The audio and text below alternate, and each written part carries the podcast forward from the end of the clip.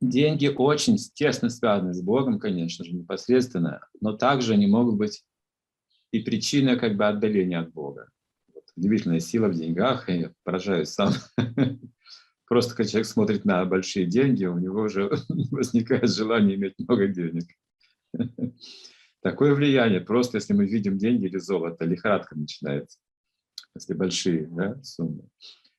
И деньги обладают такой духовной силой, когда, когда их используют в жертве для Бога.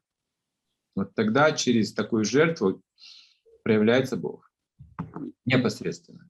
И такие примеры можно привести, примеры, например, из истории а, Франциск Осийский был такой, был сыном очень богатого человека. Биография подробно описана. Его отец был очень богатым человеком. Франциск отказался от богатства, стал нищенствовать. Ну, что-то там случилось с ним, отец не понял, они рассорились очень сильно, отец его выгнал, Франциск ушел, освободился от этих пут богатства и стал нищенствовать, просить подаяние и служить Иисусу Христу. Так, такая история. Его друзья, у него были много друзей, богатых, молодежь, золотая молодежь. Он был таким как бы человеком очень любимцем, вот в центре внимания был другом таким. Поэтому они стали думать, как его вернуть обратно. Он всегда что-то там придумывал, все, что какие-то с ним случались вещи. Давайте обратно его вернем. Они пришли, приходили к нему, чтобы вернуть его обратно на богатых лошадях там украшенных, богатых своих одеждах, как всегда. Франциск босиком там строит какой-то храм из камней. Такова история. И говорили, Франциск, давай жить нормальной жизнью, возвращайся. И он посмотрел и сказал, ну я же живу нормальной жизнью.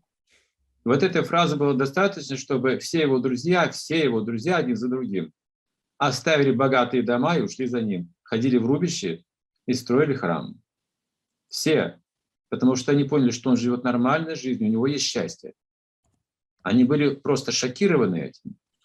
Да, вот как человек все это вот отдает, и когда они а, отдавали вот это вот, отрекались, так сказать, от своего богатства, они чувствовали счастье и танцевали, и пели, ходили, как сумасшедшие. Люди, люди боялись их. На них сходило какое-то просветление. Кстати, в Гите это говорится, что жертвоприношение а, собственностью приносит просветление человеку, радость, большую, глубокое просветление жизни. Другое, другая жизнь открывается перед ним, оказывается, другая сфера жизни.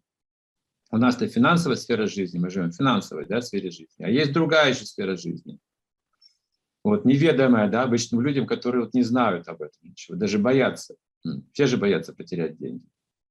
Но мы-то сегодня говорим не о потере денег, не о примере Франциска Осийского, а о жертве, то есть и правильном использовании денег. Мы не говорим, что всем нужно сейчас выбросить свои деньги и нищенствовать. Мы говорим о просветлении другого порядка, что эти деньги нужно правильно использовать. Вот это будет настоящее просветление для всех. И вот так мы познаем Бога, они оказывается, связаны с Богом. Потому что принадлежат Богу. Деньги-то принадлежат Богу, а не нам.